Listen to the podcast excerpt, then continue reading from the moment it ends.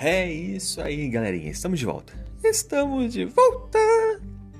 Aqui é o Anderson Tarifa e vocês estão acompanhando mais um episódio desse podcast Macetes da Vida. E hoje, dia 29 de outubro, sexta-feira de 2021, nós estamos trazendo mais uma meditação com o tema geral Deuteronômio, obediência por amor e gratidão. E o tema de hoje é a conquista de Canaã. Então, você, meu caro jovem, continue acompanhando nossos episódios e escute agora a meditação de hoje.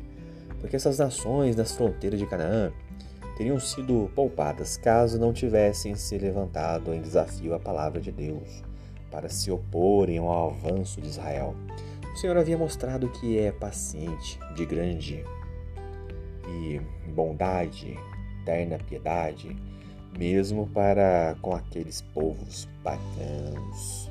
Quando Abraão viu é, em visão que sua descendência, os filhos de Israel, seriam estrangeiros em terra estranha durante 400 anos, o Senhor lhe fez uma promessa.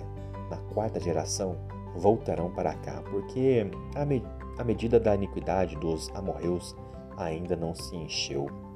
Embora os amorreus fossem idólatras e tivessem de maneira justa perdido o direito à vida por causa de sua grande impiedade, Deus os poupou durante 400 anos para dar-lhes prova inequívoca de que Ele é o único Deus, o único verdadeiro, o Criador do céu e da terra.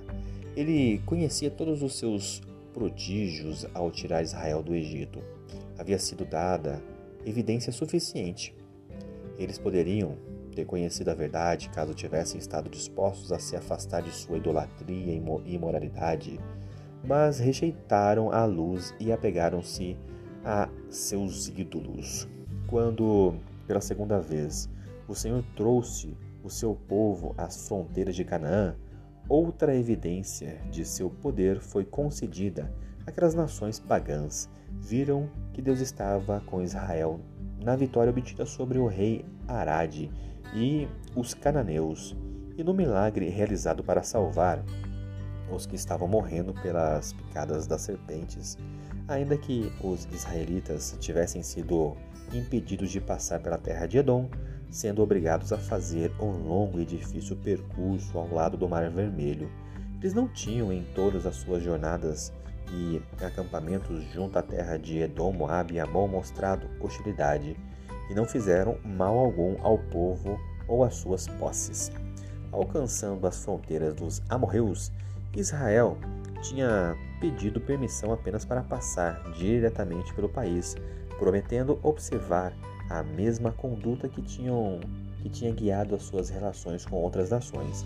Quando o rei amorreu recusou atender este atencioso pedido e de maneira desafiadora reuniu os seus exércitos para a batalha, o seu cálice de iniquidade estava cheio e Deus agora exerceria o seu poder para derrotá-los. Os habitantes de Canaã tinham recebido todas as oportunidades para se arrependerem. 40 anos antes, a abertura do Mar Vermelho e os juízos sobre o Egito haviam testemunhado do poder supremo do Deus de Israel. E agora, a destruição dos reis de Midian, de Gileade e Bazã, tinha mostrado que Jeová era superior a todos os deuses. A santidade de seu caráter e sua aversão à impureza haviam sido demonstrados nos juízos que recaíram sobre Israel por participar nos rituais abomináveis de Baal Peor. Todos esses fatos eram conhecidos pelos habitantes de Jericó, e muitos tinham a mesma convicção, convicção que Raabe, mas se recusaram a lhe obedecer. Convicção essa de que Jeová, o Deus de Israel, é Deus em cima nos céus e embaixo na terra. Assim como os antediluvianos, os cananeus viviam apenas para blasfemar no céu e contaminar a terra. E tanto o amor quanto a justiça exigem a execução imediata daquelas pessoas que se rebelam contra Deus e eram inimigas de todo o ser humano. Vamos pensar um pouquinho. Como podemos pensar de forma diferente sobre os incrédulos a fim de alcançá-los com o Evangelho em vez de vê-los como uma causa perdida. Como você pode renovar o seu compromisso com Jesus, aquele que carregou em nosso lugar todas as maldições da aliança? E como você vê Deus dando-lhe oportunidade de arrependimento? É isso aí, galerinha. Mais uma vez, obrigado pela atenção que vocês estão disponibilizando para este canal. Continue acompanhando nossos próximos episódios. E mais uma vez, nós estamos em parceria com o Estudando Juntos. Ele é um projeto que tem como intuito apresentar a palavra de Deus de uma maneira diferente, usando o guia de estudos da Escola Sabatina, que tem como objetivo falar do amor do Pai de forma objetiva e descontraída. E para você que quer saber um pouquinho mais sobre esse projeto, ele vai ao ar toda sexta-feira às 20 horas no canal do YouTube Estudando Juntos, hashtag LES. Então, toda sexta-feira às 20 horas no canal do YouTube Estudando Juntos, hashtag LES. Hoje ele está estará funcionando às 20 horas, não percam o episódio de hoje.